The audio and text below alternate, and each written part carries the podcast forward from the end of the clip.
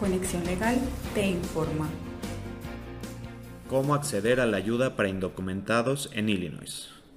En la distribución de subsidios contemplada en la ley CARES, la exclusión de la ayuda para indocumentados trabajadores y sus familias ha tenido un impacto negativo en la repercusión económica y la salud de nuestro país. Para ser exactos, Illinois perdió 706 millones de dólares en asistencia de estímulo económico debido a su decisión explícita de excluir a las familias con estatus migratorio mixto, es decir, familia con al menos una persona indocumentada. El dinero perdido podría haber estimulado la economía de Illinois y ayudar a las familias a conservar sus hogares. Aunque Illinois ha brindado algo de ayuda a estos miembros de la comunidad, todavía necesitamos que el gobierno federal asuma responsabilidad y haga esto. La pandemia de COVID-19 ha causado enormes pérdidas económicas a la comunidad latina. Según la última encuesta del Pulso Familiar, de la Oficina del Censo de Estados Unidos, a partir de julio del 2020, el 66% de los latinoamericanos en Illinois dijeron que han perdido su salario desde el comienzo de la pandemia, mientras que el 51% espera perder salarios en el próximo rebrote. El 43% de los latinos en Illinois dijeron que tienen pocas esperanzas de pagar su alquiler, y el 30% de los latinos que poseen una casa no creen que puedan pagar su hipoteca. Según algunas encuestas, el 58% de los latinos encuestados en Illinois perdieron sus trabajos o afirman que se redujeron sus salarios. Es por ello que es fácil garantizar que el impacto de este rebrote de la pandemia es mayor.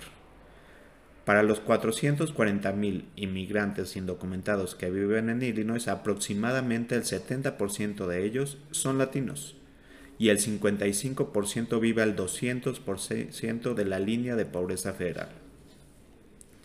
Se estima que el 70% de los trabajadores indocumentados están empleados en infraestructura básica, como personal médico, trabajadores de atención domiciliaria, trabajadores agrícolas o empleados en plantas de procesamiento de alimentos. Dadas estas situaciones, es importante que se ponga en contacto de inmediato con un abogado laboral, y garantice la obtención de cualquier tipo de ayuda para indocumentados que se encuentre disponible para usted. En Conexión Legal le brindaremos la asesoría gratuita y lo acercaremos a un abogado hispano que le pueda apoyar para lo que usted necesite. Aunque los salarios de los trabajadores son bajos y apenas llegas a fin de mes, estos trabajadores arriesgan sus vidas y ponen en riesgo su salud y la de sus familias con tal de no dejar de percibir sus ingresos a pesar del desgaste causado por la pandemia, todavía se está ayudando a lo que la economía y la sociedad sigan funcionando. Mucha gente dentro del gobierno ha argumentado que los trabajadores indocumentados son la columna vertebral de nuestra comunidad y no han recibido beneficios por desempleo ni cheques de estímulo de la ley CARES. Además, debido a este estatus migratorio, son vulnerables al desempleo o los recortes salariales y a menudo se les excluye de la asistencia para el alquiler, la asistencia federal y otros programas de protección social. Todo esto da como resultado, en comparación con los trabajadores comunes, el correr un mayor riesgo de perder sus hogares. Esto es particularmente preocupante porque tener una casa estable es esencial para contener la propagación del COVID-19.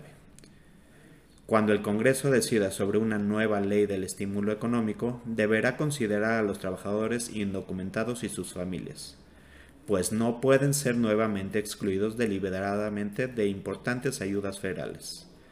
Por lo tanto, el Fórum apoya la ayuda contenida en la Ley Héroes, la cual garantiza lo siguiente.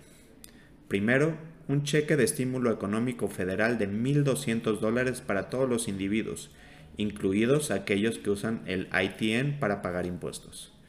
Un cheque de estímulo económico federal retrospectivo de 1.200 dólares para miembros de la familia con estatus migratorio mixto. Para ello se utilizan 200 mil millones de dólares estadounidenses para pagar bonificaciones peligrosas a todo el personal necesario y proteger a los empleados esenciales de la deportación y la autorización de trabajo durante la pandemia.